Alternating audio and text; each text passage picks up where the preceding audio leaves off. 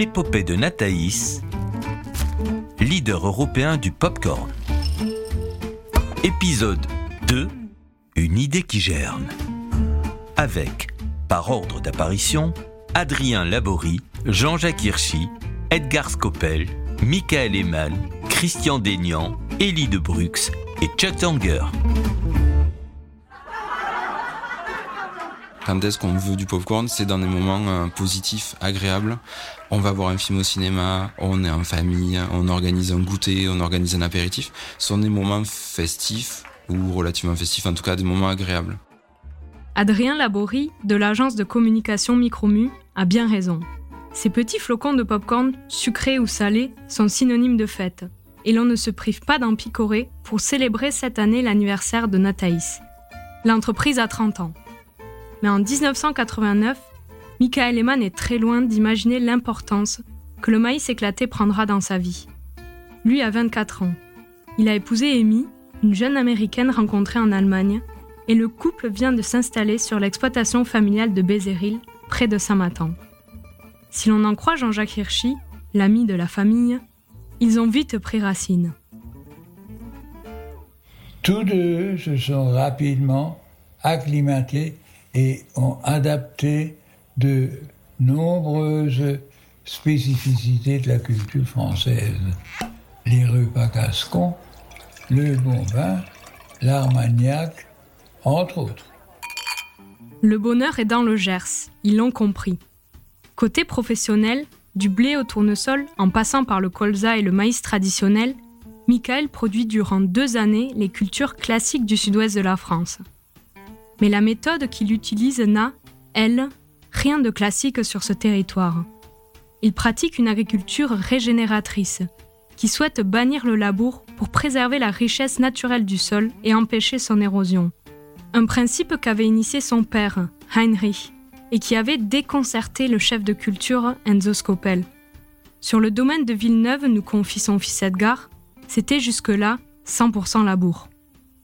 Alors, quand la famille Amman est arrivée, le premier gros changement a été le non-labour euh, et le semi-direct du blé sur le maïs, euh, juste après récolte, euh, sans broyer, sans rien, juste avec la célèbre machine Horch qu'ils ont amenée directement d'Allemagne. Je pense qu'au début, mon père y croyait pas du tout, sauf qu'il euh, a été convaincu euh, avec le temps et les résultats. Il a été confronté à des nouvelles directives, de nouvelles visions et tout ça, beaucoup de discussions. Et, finalement, euh, je sais qu'avant sa mort, il était convaincu que Michael avait raison. Hein. Ce qui ne signifie pas que les choses ont été faciles, très loin de là. Foi de Michael. Je suis venu dans le Gers avec la conviction d'arrêter de labourer, de travailler euh, la même façon que j'étais habitué de travailler en Allemagne. Et au début, c'était très difficile parce que le climat est différent et les types de terres sont très différentes euh, euh, dans le Gers. Donc j'ai vécu un grand échec pour l'implantation des cultures en printemps parce que la terre n'était pas suffisamment fertile et pas suffisamment structurée donc plusieurs échecs et j'ai recommencé donc à labourer dans un premier temps euh, les terres. Parce que je n'ai pas trouvé d'autres solutions pour implanter et pour avoir quelque chose de suffisamment fiable pour s'aimer les différentes cultures. Et c'est que euh, dix ans plus tard, on a progressivement trouvé euh, des techniques pour travailler sur ce type de terre en eau labour et avec des couverts végétaux. La terre s'est progressivement améliorée parce qu'on a fait une labour euh, peu profond et on a fait une labour euh, en laissant des résidus en surface. Et donc, euh, la terre qui était avant très mal traitée pendant beaucoup d'années, il s'est améliorée et ça a permis après une transition vers une no-labour et avec des systèmes de no-labour et couverts végétaux. Une petite explication est sans doute nécessaire. Les couverts végétaux sont constitués d'un mélange d'espèces qui sont installées pendant l'interculture, cette période entre la récolte d'une culture principale et le semis de la culture suivante. Monsieur Christian Daignan, actuel maire de Bézéril, en a découvert les vertus en tant que voisin agriculteur de Michael Eman. Bon, on a toujours entretenu de bonnes relations. Ce qui a été positif avec l'arrivée de Michael, c'est qu'il nous a, qu'il a apporté de nouvelles méthodes de culture pour lesquelles, bon, dans un premier temps, on était un peu sceptiques, mais bon, toutes ne sont pas avérées, euh, disons, payantes, mais enfin, il faut avérer qu'il y a beaucoup de nouveautés qui ont apporté beaucoup de choses sur le secteur de l'agriculture, quoi. Un exemple, Monsieur Daignan? Oui, en termes d'implantation de, couverts végétaux, puisque ça a été un des premiers à développer cette méthode, qui aujourd'hui s'avère être une des, méthodes bon, les plus adaptées pour tout ce qui est érosion des sols, euh, captation de carbone, etc. Et euh, c'est lui qui a développé cette technique dans, en premier dans le secteur. Mais Michael n'est pas du genre à tirer la couverture, ou plutôt le couvert végétal à lui. Le rugby qu'il a appris à aimer l'inspire-t-il? Il apprécie plus que tout le travail d'équipe. Oui, le travail collectif est important. Quand je suis arrivé dans le Gers, j'ai adhéré à AgroDoc. Euh, donc, c'est une coopérative euh, qui regroupe des agriculteurs surtout sur euh, du conseil technique. Et ça m'a vraiment permis de créer un réseau avec d'autres agriculteurs et d'échanger sur le niveau technique. Et, ça a vraiment participé d'une façon très significative dans mon intégration, mais aussi dans l'apprentissage et, dans l'échange autour de l'agriculture régénératrice. À l'origine de cette adhésion, M. Elie de Brux, qui porte désormais deux casquettes, celle d'agriculteur et celle d'assureur. J'ai rencontré Michael Eman euh, par hasard. Euh, je pense que c'était en 1990-91. Il venait d'arriver. On ne se connaissait absolument pas.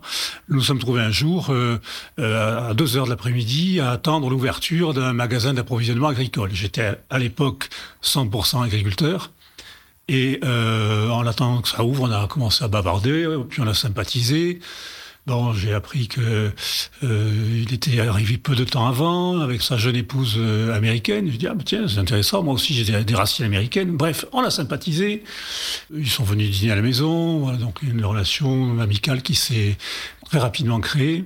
Et donc, euh, j'étais moi-même adhérent depuis pas mal d'années euh, euh, à la coopérative Agrodoc et j'ai ressenti le, le dynamisme le, la vision d'avenir de Michael. J'ai dit, mais il faut absolument que tu adhères à la coopérative Agrodoc. Et donc, je l'ai mis en relation avec Agrodoc.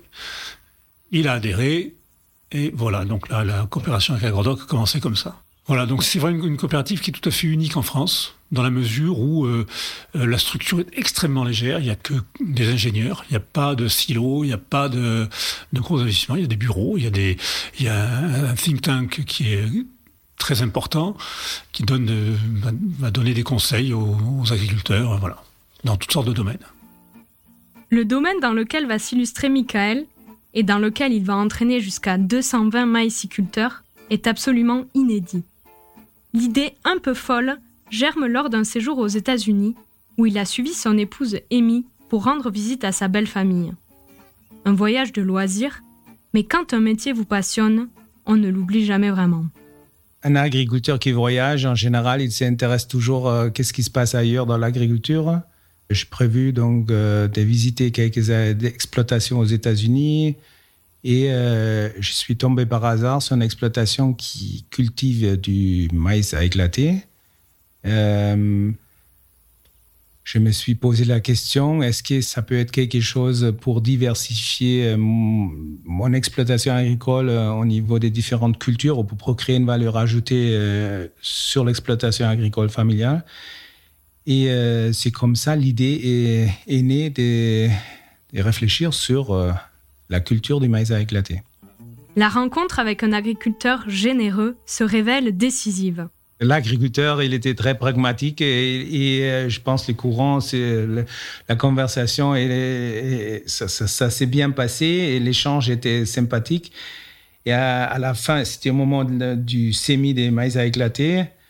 Et il m'a dit, écoute, euh, les meilleurs moyens pour savoir si ça marche, il faut que tu essayes. Et euh, il est allé dans son petit hangar et il m'a donné un peu de sémence il a dit tu prends ça et tu essayes ça. Et j'ai ramené ça en France et j'ai fait un premier test et c'est ça qui a donné les, les départs de cette aventure. Une sacrée aventure. Michael a découvert son Amérique. Le climat et le terroir du Gers lui semblent très bien adaptés à ce qu'on pourrait appeler la popcorn culture. Et le maïs à éclater possède en lui-même de nombreux atouts. C'est un produit qui est associé en France souvent avec de la malbouffe, mais c'est pas du tout ça. C'est vraiment euh, un maïs qui est très proche des maïs anciennes découvertes il y a 4000 ans. Donc, c'est des vieux variétés qui, étaient progressivement améliorées, mais les pop-corn existaient déjà chez les Indiens des États-Unis, qui ont éclaté ces grains sur des pierres chaudes ça fait vraiment partie des produits traditionnels aux États-Unis, surtout dans le Midwest. Et donc, c'est vraiment un produit naturel avec un snack qui n'est pas très cher, qui est riche en fibres, qui est vraiment euh, sans aucun traitement. C'est vraiment le grain naturel qui éclate naturellement. Et euh, c'est pour ça c'est un produit euh, assez extraordinaire. Extraordinaire. Chuck Zanger ne le démentira pas. Nous méritons toutes nos rencontres, affirmait l'écrivain François Mauriac. Elles sont attachées à notre destinée et ont une signification qui nous appartient de déchiffrer. La rencontre entre cet habitant du Nebraska et Michael Eman est très facile à déchiffrer. Ils étaient faits pour travailler ensemble. Chuck Zanger est tombé tout petit dans la marmite de popcorn, puisque son grand-père et son père ont été producteurs durant plusieurs années. Chuck renouera avec cette culture à la fin des années 70, avant de devenir semencier. Un travail de longue haleine. Pour avoir un premier hybride apte à être cultivé, il faut un minimum de 10 ans. La signature de Chuck Zanger est émouvante. Vous avez remarqué ces légères traces violettes sur les pieds verts de son maïs? Elles proviennent de l'héritage amérindien des toutes premières variétés. Chuck a retrouvé les grains dont il avait rempli un pot de beurre de cacahuète quand il était enfant. Et il les a utilisés pour les semences de son entreprise Zanger Popcorn Hybrids. Michael rencontre Chuck dès son deuxième voyage aux États-Unis. Un voyage qui n'est plus d'agrément. Il s'agit pour le néo-gersois d'engranger un maximum de connaissances sur le popcorn. Je suis tombé par hasard sur euh, un agriculteur euh, qui a commencé à sélectionner des variétés de maïs à éclater. Et euh, c'était un peu le départ d'une amitié qui est toujours là et qui a duré 30 ans et qui a un impact très significatif sur le développement de notre filière en France. donc notre amitié se base sur des valeurs communes, sur une passion pour l'agriculture euh, sur une, une, ouverture vers le monde. Donc c'est quelqu'un formidable.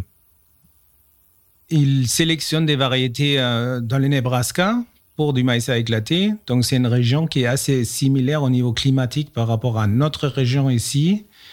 Il était au début de sa carrière en tant que sélectionneur de variétés. Et euh, très tôt, il a compris que voilà, on pourrait peut-être faire quelque chose ensemble au niveau, ça veut dire ces variétés pourraient bien fonctionner dans notre région. Donc, euh, au début de notre relation, hein, quand, j'ai visité Chuck Tanger aux, États-Unis, je, disais un peu en plaisantant comme ça, Chuck, je, te paye le voyage pour venir en France et toi, tu m'apprends tout ce que tu sais euh, sur euh, le maïs à éclater. Et il a tout de suite dit oui. Et depuis, euh, on a donc on se voit tous les ans et on a un échange très soutenu ou très régulier sur euh, sur le maïs à éclater, sur de nouvelles variétés, sur le marché, sur la façon comment il faut conditionner toutes les savoir-faire autour de popcorn. C'est vraiment un interlocuteur très important pour moi, pour Nathalie même. La réciproque est vraie, si l'on en croit Chuck Zanger, qui nous révèle les secrets d'un partenariat à la fois agréable et efficace.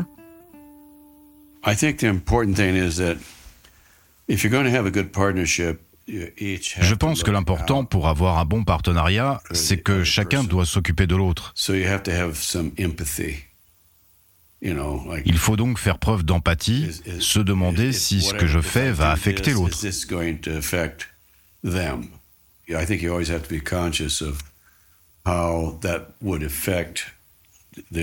Il faut toujours être conscient de l'impact que vos paroles ou vos actes peuvent avoir sur les affaires de votre partenaire ou sur son psychisme, son bien-être émotionnel. Je pense que c'est l'essentiel. être empathique et sympathique et ne pas considérer le rendement financier comme prioritaire.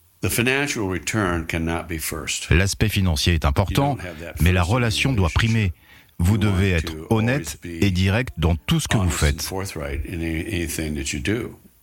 Si l'on vous pose une question, vous répondez au mieux de vos connaissances. Vous dites ce que vous savez être vrai. Pour réussir, il faut être honnête dans son approche. Le mot le plus simple est celui d'honnêteté entre les deux partenaires. Les deux entreprises marchent main dans la main. Au début des années 90, les semences adaptées aux conditions pédoclimatiques de l'Europe sont inexistantes. Mais Chuck accepte de se lancer dans la bataille. Il mise sur le développement d'une filière européenne et il remportera son pari haut la main, puisque Zinger Popcorn Hybrids est tout simplement devenu le leader mondial des semences de popcorn. Son principal client, Nataïs, qui a été de son côté la première société européenne à cultiver de façon significative du maïs à éclater. Estimant ces différents tests concluants, Michael sème en 1992 du maïs popcorn à plus grande échelle. Il réalise sa toute première récolte à l'automne de la même année.